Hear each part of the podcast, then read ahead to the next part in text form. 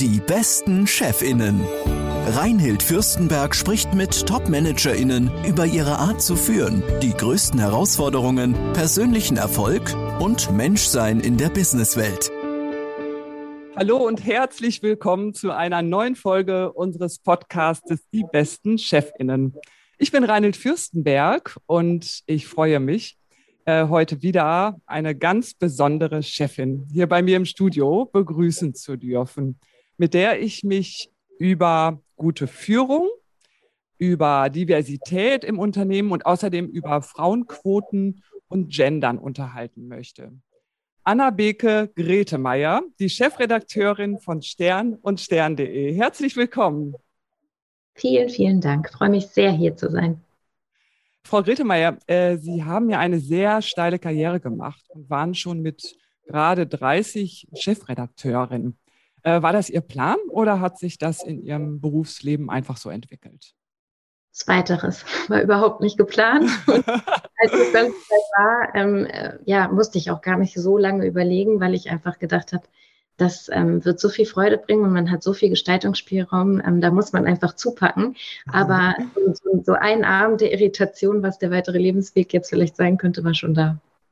Und äh, sind Sie gerne Chefin? Total. Ich liebe es. Ich liebe es wirklich, ähm, gestalten zu können und dafür verantwortlich zu sein, anderen Menschen Freiraum zu gewähren. Also nicht mehr das auf andere schieben zu können, sondern mich nur wirklich selbst dann am Schopfe zu packen und zu sagen, Mensch, aber das ist doch jetzt deine Verantwortung, dass wir das hinkriegen. Das finde ich einfach gut. Also, dass ähm, ich nur mit mir selbst ins Gericht gehen muss bei diesen Dingen und natürlich mit meinem Co-Chefredakteur. Aber wir sind schon so zur Einheit äh, verschmolzen, dass ähm, ja, das ähm, sich so anfühlt, als würde man mit sich selber reden. Ich glaube ja, dass die Liebe zum Chefinnen-Dasein äh, die Basisgrundlage ist dafür, dass man auch wirklich gut führt und auch, auch eine wirklich gute Chefin oder ein guter Chef ähm, ist. Sehen Sie das auch so oder?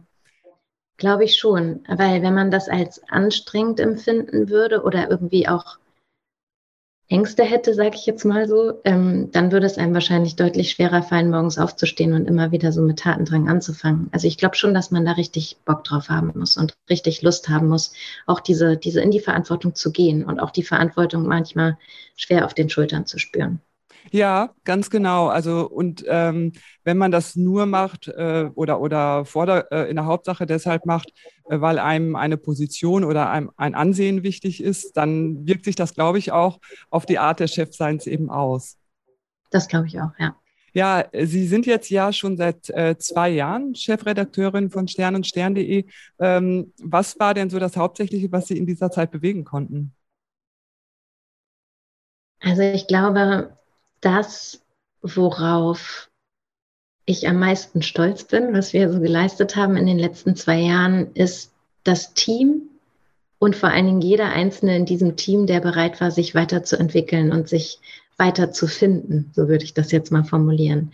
Weil das, was wir in den letzten zwei Jahren ähm, jetzt gemacht haben beim Stern, hatte ganz viel damit zu tun, eine traditionelle Printmarke hin zu einem zukunftsfähigen Medienunternehmen zu entwickeln. Also mhm. eine Medienmarke entstehen zu lassen, die völlig selbstverständlich ihre Geschichten auf allen Kanälen erzählt.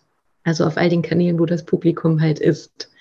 Ähm, und das war eine Gemeinschaftsleistung. Das hätte man nie alleine nur als Chef oder Chefin hinkriegen können, sondern da musste man ähm, ein ganzes Team hinbewegen, dass man Lust hat, diesen Prozess anzugehen.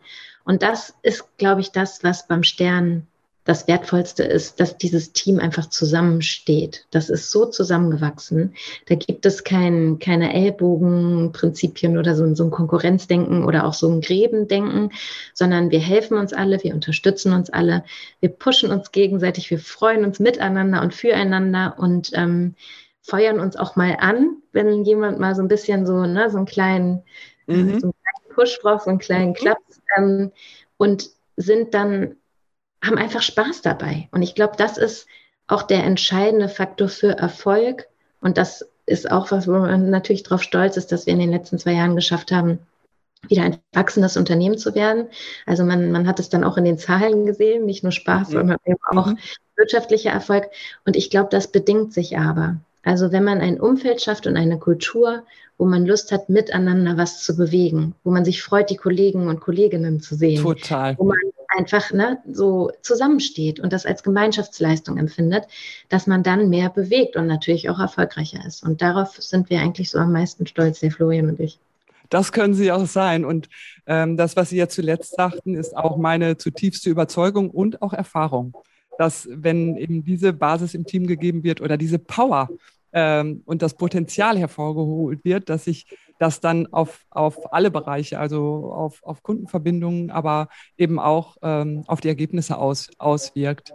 Ähm, wie haben Sie das denn geschafft? Also wie sind Sie denn da rangegangen? Ähm, also Sie haben das nicht alleine gemacht, das haben Sie schon gesagt, ähm, mit Ihrem, also Ihr Team äh, so in die Begeisterung zu bringen, klar. Aber trotzdem werden Sie darauf großen Einfluss genommen haben. Wie geht sowas? Also erstmal auch das Team, was wir schon, schon vorgefunden hatten, ganz, ganz viele waren ja einfach da. Ne? Also wir haben jetzt auch einige noch dazugeholt, weil wir einfach wachsen, aber ähm, trotzdem ganz viele waren da und man muss echt sagen, ähm, Motivation ist nicht das Thema. Die lieben das, was sie tun. Deswegen mhm. sind sie Journalisten geworden, deswegen sind wir alle Journalisten geworden. Das, was wir beim Stern ermöglichen konnten und was, was quasi unser Weg ist, ist, dass wir über das journalistische Sein, wie viele das so im ganz, ähm, ja, im ganz natürlichen Sein verstehen, nämlich Missstände aufdecken und dann über sie informieren oder über sie berichten, dass wir da eine weitere Option aufmachen konnten und gesagt haben, wir wollen eben nicht nur aufdecken und darüber berichten und informieren, sondern wir wollen gemeinsam mit unseren Lesern wirklich auch etwas an diesen Missständen verändern. Mhm. Wir aktivieren den Journalismus. Das heißt, wenn jemand von uns draußen unterwegs ist für eine Geschichte und irgendwie jetzt zum Beispiel bei den Flutopfern ganz oder bei der Flut ganz aktuell sieht, hier gibt es Betroffene, hier gibt es Opfer und hier gibt es wahnsinnig viele Hilfsorganisationen, die sich engagieren und trotzdem kann nicht jeder, weil es so viele sind, genau das kriegen, was er braucht. Dann ist es einfach toll, dass wir beim Stern jetzt die Möglichkeit haben, über das, was wir tun, über die Recherchen, ähm, quasi das herauszufinden, was ist das persönliche Bedürfnis eines jeden einzelnen der Protagonisten unserer Geschichten und dann dafür zu sorgen, dass wir ihnen helfen können. Einfach weil wir ein Netzwerk haben mit unseren Lesern, wo so direkt Hilfe geleistet werden können, weil wir wow. eine Stern haben, wo wir äh, einfach ähm, Gelder sammeln können und dann auch Gel Gelder direkt quasi vor Ort hinleiten können. Und das ist etwas, das hat unsere Mannschaft wahnsinnig motiviert und auch uns ja. selbst, weil man einfach so einen Purpose bekommt für das, ja. was gut. Ähm, wir haben immer schon, glaube ich, alle gedacht, dass Journalismus ein, eine gute Sache ist und äh, dass es ein guter Job ist und dass es wertvoll ist und verantwortungsvoll und so weiter. Aber jetzt auch zu sehen, dass man einen Unterschied machen kann vor Ort. Also nicht nur mit Worten, nicht nur mit Sprache, was auch alles sehr machtvoll ist, aber sondern auch mit Taten.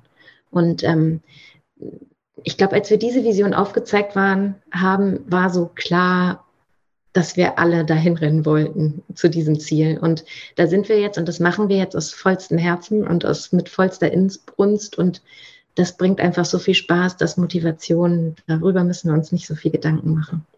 Wow, also da kriege ich wirklich eine Gänsehaut.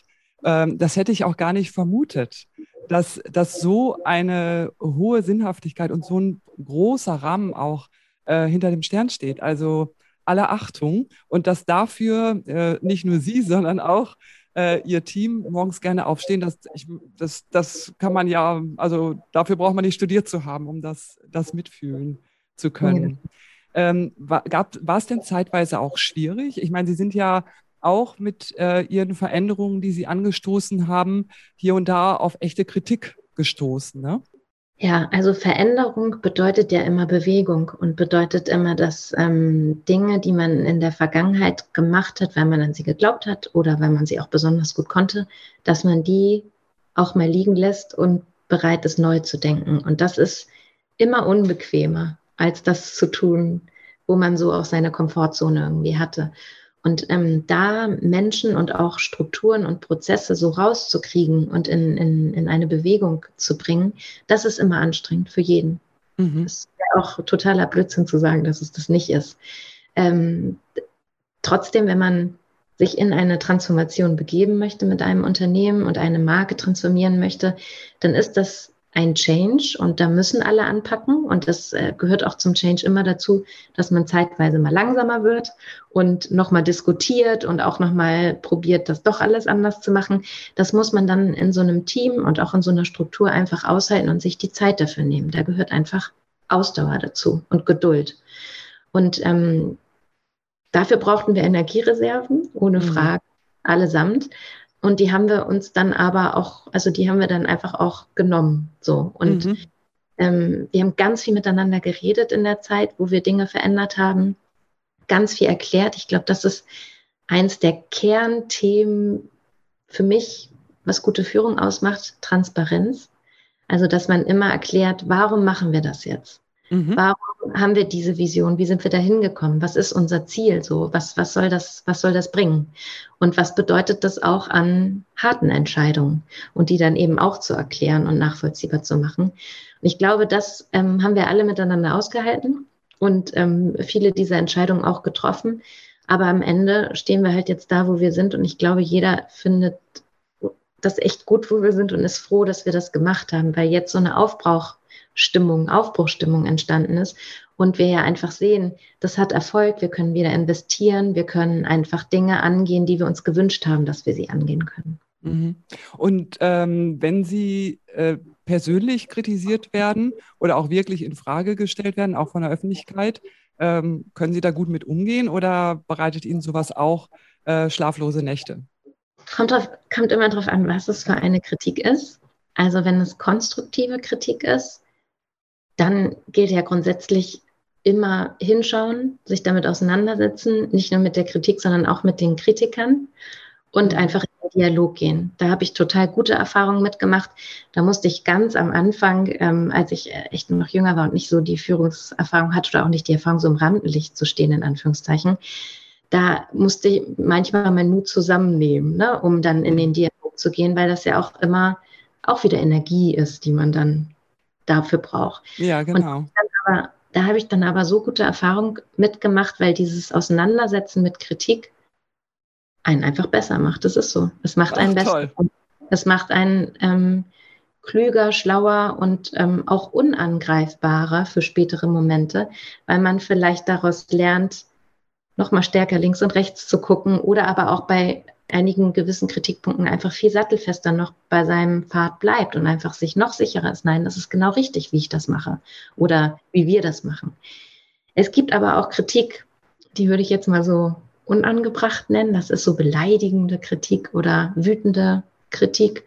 Kritik einfach nur um des Dagegensein Willens. Mhm. Und da habe ich einfach die Erfahrung gemacht, wenn sowas kommt und sowas kommt regelmäßig, ähm, erstmal liegen lassen, erstmal ruhen lassen, nicht ähm, aktionistisch darauf reagieren, sondern in der Ruhe liegt die Kraft. Also wirklich dann einfach mal drüber schlafen, drüber nachdenken, ob man sich damit jetzt auseinandersetzt oder ob man glaubt, dass das gar keinen Sinn hätte, sich damit auseinanderzusetzen. Und ich bin gut geworden, das war ich, glaube ich, immer schon, auch so zu unterscheiden, was geht jetzt persönlich gegen mich oder was, also und persönlich gegen mich hat für mich nichts mit meinem Job zu tun. Also sowas kann ich dann echt total wegleiten lassen. Und was geht gegen die Sache an sich, womit man sich dann auseinandersetzen sollte. Ähm, ja, und das ist auch ein Prozess gewesen, mit Sicherheit in den letzten Jahren, aber da bin ich auch besser geworden. Also schlaflose Nächte, das ist mir ehrlich gesagt noch nie passiert, Gott sei Dank. Ähm, ich finde das sehr schön, Frau Grete Meier, wie Sie das rüberbringen, dass Sie auch Ihre Führung als einen ähm, Lernprozess mitverstehen, wenn ich das richtig gehört habe. Also, ähm, dass ja, Sie sagen ja, und da habe ich dann was dazugelernt und da bin ich stabiler geworden. Und ähm, ich finde, dass das eine ganz, ganz äh, wesentliche Führungseigenschaft ist, dass wir ähm, also ich sage immer gerne, ähm, meine, meine Führungstätigkeit ist meine Schule des Lebens weil ich da eben wirklich Lernfelder habe und nicht da stehen bleibe, äh, wo ich bin. Aber dazu gehört eben auch, dass wir von A nach B gehen und irgendwann auch mal, also und immer wieder auch merken, ah, wir stehen bei A mit irgendwelchen Sachen, auch ganz persönlich. Ne? Also ja, ähm, finde ich ähm, sehr wesentlich für Führung, dass wir auch nicht alles können müssen und in allem immer nur total gut sein müssen, sondern ja, uns als Lernende begreifen äh, dürfen. Sie haben eben schon mal ähm, über Ziele ganz kurz gesprochen oder die erwähnt. Äh, wo wollen Sie den äh, Stern und auch stern.de denn hinführen? Ja, das ist eigentlich das, was, was ich vorhin schon gesagt habe. So unser Grundziel war, ähm, unsere Marke einfach so breit aufzustellen, dass wir sagen können, ähm, Journalismus ist zukunftsfähig und unsere Marke ist zukunftsfähig und wir sind relevant in Deutschland oder im mhm. deutschsprachigen Raum. Und ähm, was bedeutet das speziell? Also ganz, ganz im, im Kleinen gedacht, womit sind wir gerade beschäftigt? Wir modernisieren die Redaktion. Das ist, ähm, also das sind ganz viele, und ich glaube, das hat sich einfach auch gewandelt. Das sind ganz viele Sachen, die ich jetzt gleich so erzähle oder aufzähle, sind eigentlich Manager-Aufgaben. Also mhm. wir haben die, die Chefredakteursrolle, ähm, haben Florian äh, Gless, mein Co-Chefredakteur und ich, haben wir wirklich anders für uns definiert. Das ist für uns nicht mehr nur, dass wir Autoren sind und Blattmacher und ähm, uns über den Titel eines Printmagazins austauschen, sondern für uns gehört ganz klar dazu, dass wir gute Führungskräfte sind, dass wir ähm, uns Management-Skills aneignen mussten, dass wir ein gutes Verständnis haben für Marke und für die Positionierung am Markt. Also es ist weit, geht weit über das Journalistische hinaus in unseren Augen. Mhm. Und ähm, die Ziele, die wir haben, eben auch. Also es geht wirklich, es sind Unternehmensziele journalistische Ziele und Unternehmensziele. Und die Unternehmensziele heißen, wir wollen die Erlösströme, also das, womit wir Geld verdienen, diversifizieren und einfach breit stabil aufstellen. Wir sind dabei, das Markenprofil viel stärker hinzuschärfen, dass zukünftig jeder weiß, was hinter dem Stern steckt. Also das, was Sie gerade auch überrascht hat, was da alles im Hintergrund so passiert, wie mhm. wir uns engagieren, dass das völlig klar ist, wenn man die Marke Stern hört, dass man das Engagement und dieses sich einmischen und was verändern wollen, dass man das mit uns verbindet und vielleicht irgendwann sogar glaubt, dass ähm, Journalismus helfen kann. Mhm. Ähm, und dann äh, einfach wirklich haben wir ganz viele inhaltliche Ziele, gesellschaftliche Debatten, die wir anstoßen wollen. Also wir sind total beschäftigt mit dem Thema Klima und Klimakrise. Waren wir schon weit vor der Flut, ist natürlich jetzt gerade noch viel aktueller. Wir sind wahnsinnig umtriebig, was die Gesundheitspolitik angeht und die ähm, Pflegebranche jetzt zum Beispiel. Mhm. Da haben wir eine Petition gestartet und 350.000 unserer Leser, ähm, glaube ich, inzwischen haben unterschrieben und haben es möglich gemacht, dass wir im Bundestag debattiert haben und mit Jens Spahn in die Diskussion eingestiegen sind und eben nicht mehr nur darüber geschrieben haben, was andere tun mhm. und diskutieren, sondern selbst mit eingestiegen sind und uns eingemischt haben. Und Frauenquote haben Sie vorhin als eines der Stichworte auch für diesen Podcast genannt. Gleichberechtigung von Frauen, Diversität insgesamt ist auch eines der riesengroßen Themen, die wir uns zum Ziel gesetzt haben, wo wir etwas in unserer Gesellschaft verändern wollen. Mhm. Ja, äh, da möchte ich mich gleich mit Ihnen auch noch mal näher drüber unterhalten. Aber eine Frage noch so zu, ähm, dem, zu Ihrem Team beziehungsweise auch Ihrem Führungsteam. Sie äh, führen ja in einer Zweier- beziehungsweise Vierer-Konstellation und äh, bei aller klaren gemeinsamen Ausrichtung, die Sie ja gerade auch schon beschrieben haben, äh, haben Sie dann, teilen Sie sich das auf äh, oder haben Sie Schwerpunkte oder äh, wie, wie äh, organisieren Sie letztlich diese gemeinsame Führung? Insgesamt wird der Stern, das erkläre ich vielleicht noch einmal, wird der Stern ähm, von vier Menschen angeführt. Also das Medienunternehmen Stern wird von vier Menschen angeführt. Einmal sind das Frank Thomsen, der ist der Publisher ähm, des Stern ähm, für vor allen Dingen die Printgewerke. Äh, Dann gibt es Karina ähm, Laudage, die ist für das äh, digitale Business zuständig. Die beiden sind quasi also so unsere Geschäftsführer mhm. übersetzt vielleicht, ja, also für die Zahlen und Businessentscheidungen ähm, mitverantwortlich. Und dann gibt es Florian Gless und mich. Ähm, wir sind die Chefredakteure der Marke Stern und allen Produkten, die eben darunter anfallen.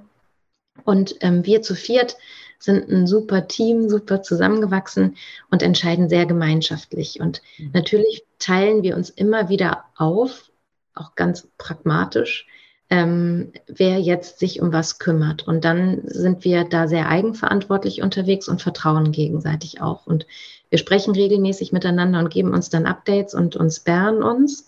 Aber jeder hat dann so seine Projekte. Ähm, also ich habe vorhin schon über die Stiftung gesprochen.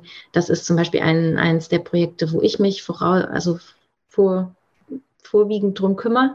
Mhm. Und ähm, dann haben wir aber zum Beispiel auch ein, neues Ressort gegründet, wo wir viel stärker mit unseren Lesern in den Dialog gehen wollen, um ähm, und, und unseren Leserinnen, um einfach ähm, sie mitzunehmen auf diesem Weg und ihnen quasi auch aufzuzeigen, wo sie sich mit uns gemeinsam engagieren könnten.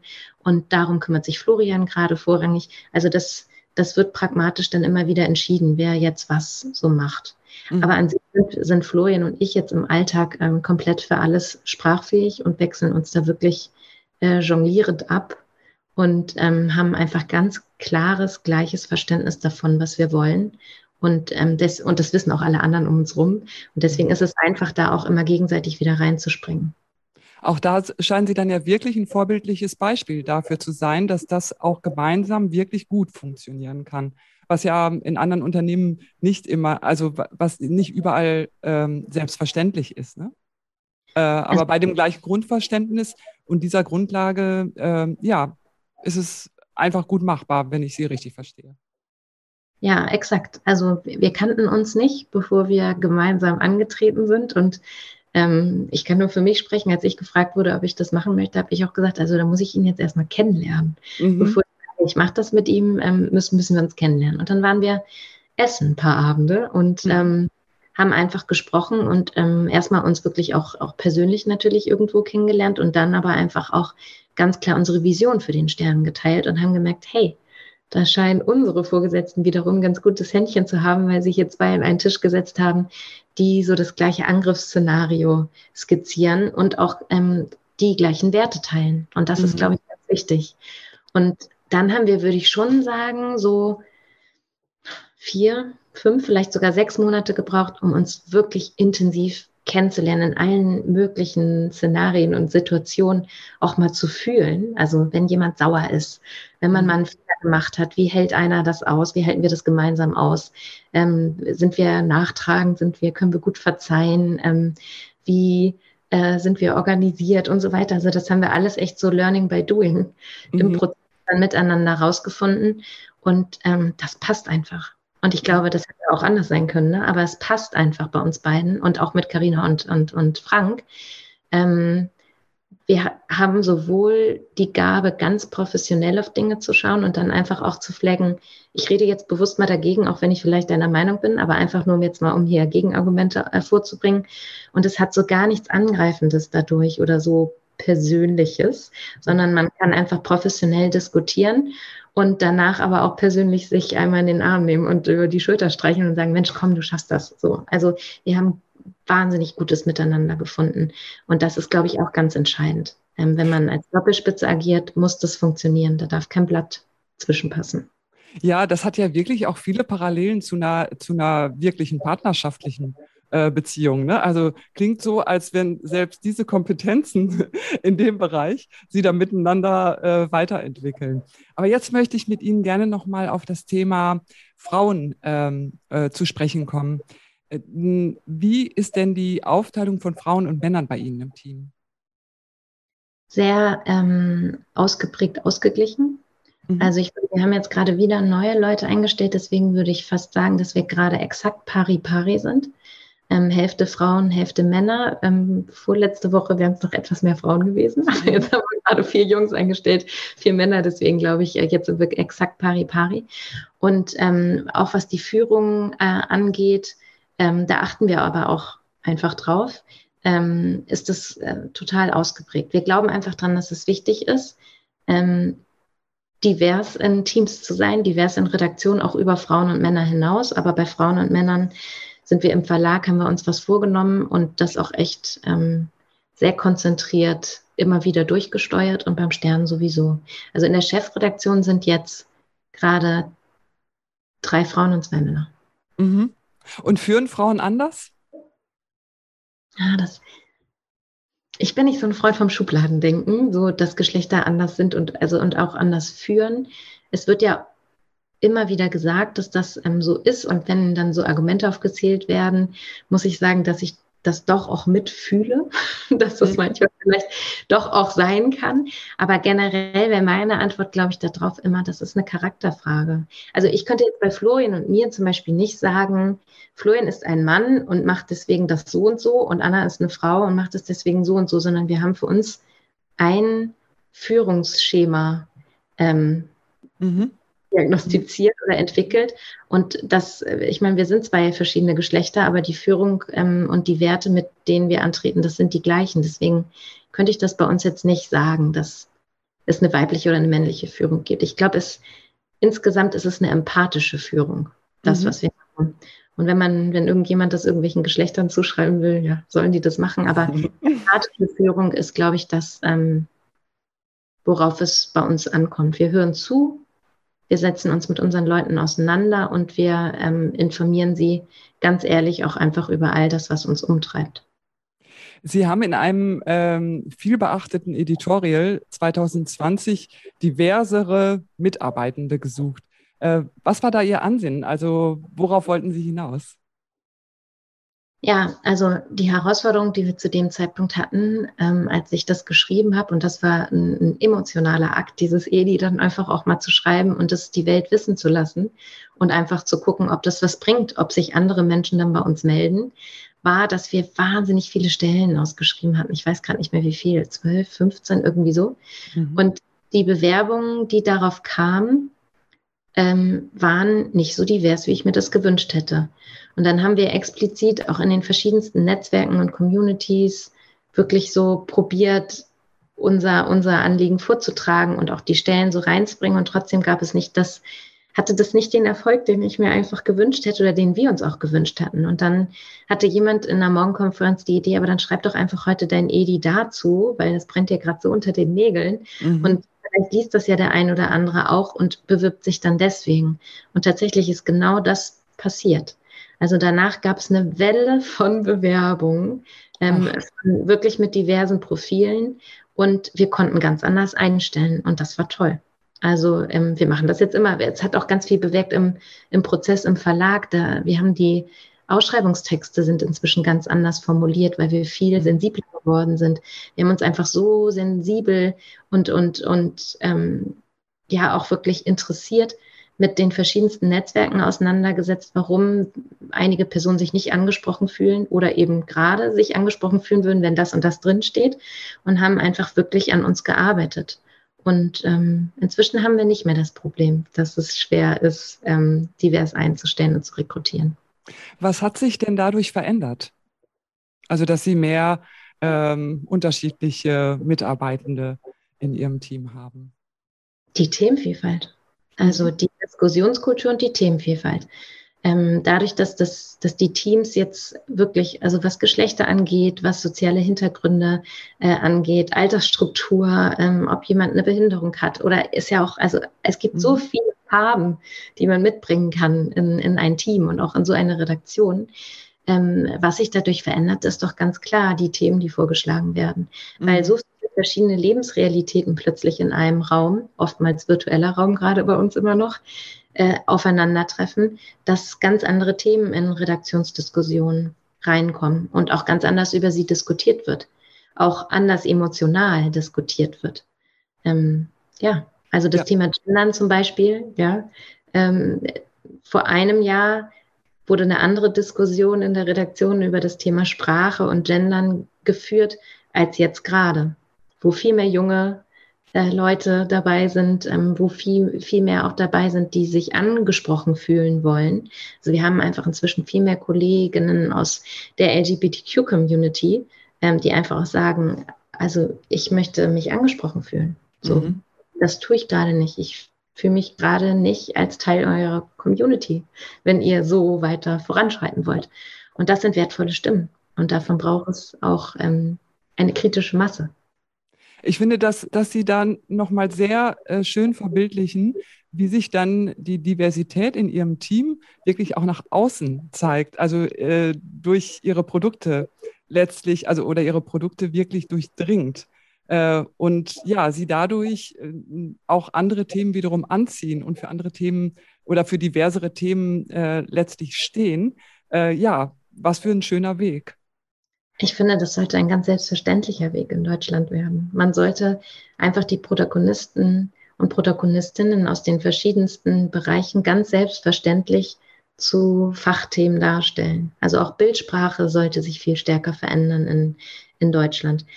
Totale abseitige Anekdote, aber das war für mich so ein, so ein Moment, ähm, wo ich einfach gedacht habe, hey, ist doch klar, so muss man es machen.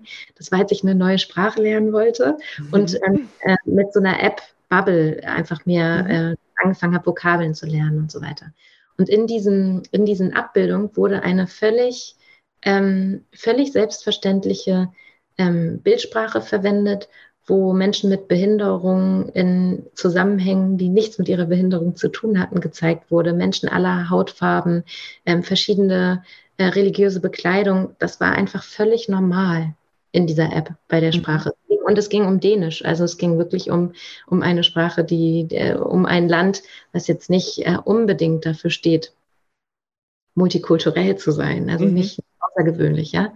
Ähm, und das war so mit der Anstoß, ähm, einfach zu sagen, warum machen wir das nicht beim Stern genau so? Warum?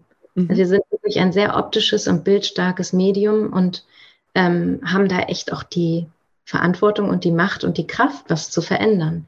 Und das äh, hatten dann auch äh, sofort ganz viele andere so gesehen und es hat sich sofort eine Arbeitsgruppe gebildet und ähm, wir machen es einfach jetzt anders und es äh, verändert das Produkt meiner Meinung nach nur positiv.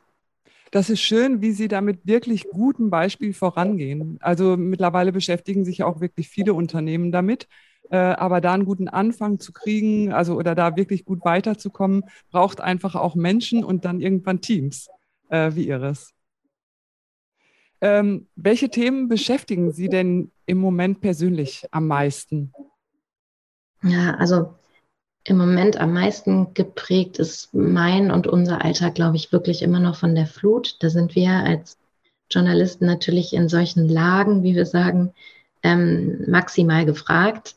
Ähm, wir waren in der, viele von uns waren in der Urlaubszeit. Ich war auch im Urlaub eigentlich in der Zeit und in so einem Moment funktionieren wir dann ja alle. Ne? Also dann, wir haben in, in wirklich in kürzester Zeit uns entschieden, Sonderheft zur Flut zu machen ähm, und nochmal die Chronik der Flut zu erzählen, haben natürlich die aktuellen Produktionen der Hefte gehabt, ähm, haben digital rund um die Uhr informiert wirklich und unser Schichtsystem verändert, ähm, haben mit RTL und NTV zusammengearbeitet und in Schalten und so weiter. Das war wahnsinnig arbeitsintensiv. Mhm. Und dann ist man in den ersten Tagen und Wochen ist man wirklich funktionierend und nimmt alles an Informationen auf und sortiert sich und probiert Herr der Lage zu werden. Mhm. Also journalistischer Sicht dann auch und es ist einfach so strukturiert aufzubereiten, dass der Leser am Ende es gut nachvollziehen kann. Und dann fängt so nach vier, fünf Tagen, wenn man immer noch, wir waren mit wirklich vielen Leuten vor Ort, fängt so an, dass man ja auch reflektiert, was habe ich hier eigentlich erlebt mhm. in den mhm. letzten Tagen an, an grausamen Bildern und, und Schicksalsgeschichten.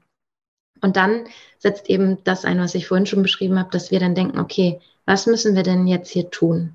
was wird getan und was kann einfach nicht getan werden, weil es zu kleinteilig ist und das System überfordert. Und wo können wir da mit unseren Hunderttausenden von Lesern ähm, vielleicht den Unterschied machen? Und das ist das, was uns gerade massiv beschäftigt. Also wirklich zu gucken, ähm, was für Netzwerke können wir jetzt aufbauen, um langfristig zu helfen ähm, und nicht eben nur Direkthilfe zu leisten. Also wir haben direkt sofort auch 100.000 Euro ähm, mit der Stiftung äh, locker gemacht und, und dahin gegeben, haben inzwischen schon über 250.000 Euro mit, haben unsere Leser gespendet. Das ist großartig. Wahr. Einfach an, äh, um Direkthilfe zu leisten, sind mit Unternehmen im Gespräch und so weiter, aber es geht ja eben auch darum, mit Tat und Rat vielleicht auch mhm. langfristig zu helfen und da auch unterstützend zu wirken. Das äh, treibt uns wahnsinnig um und damit einhergehend einfach auch das Thema Klimakrise. Ja. Also, ähm, wer hätte gedacht, dass so etwas so schnell und so brutal mitten in Deutschland passiert, mit so vielen Todesopfern ähm, und vor allen Dingen mit einer, einer, einer Naturgewalt, wo man ja auch ganz demütig sofort anerkennen sollte, also ja, wenn wir nichts ändern, dann ist das einfach nur das Resultat unseres Handelns und äh, die Natur holt sich einfach ihren, ihren Weg, ihren Ausweg irgendwie zurück, ob uns das gefällt oder nicht. Und die Natur haben wir jetzt alle, alle gesehen, ähm, hat wahnsinnige Kraft. Und das vor allen Dingen ein paar Wochen vor der Bundestagswahl einfach mal so sacken zu lassen mhm. und zu gucken, was bedeutet das jetzt eigentlich für unser Land? Ähm, was bedeutet das für unsere Gesellschaft? Was bedeutet das für die Politik und die Regierung, die man gerade bereit ist zu wählen oder auch vielleicht nicht mehr bereit ist zu wählen? Das finde ich einfach gerade ganz ähm, intensiv, diese Auseinandersetzung. Und wir haben das jetzt alles münden lassen in ein eigenes Wahlprogramm sozusagen. Mhm.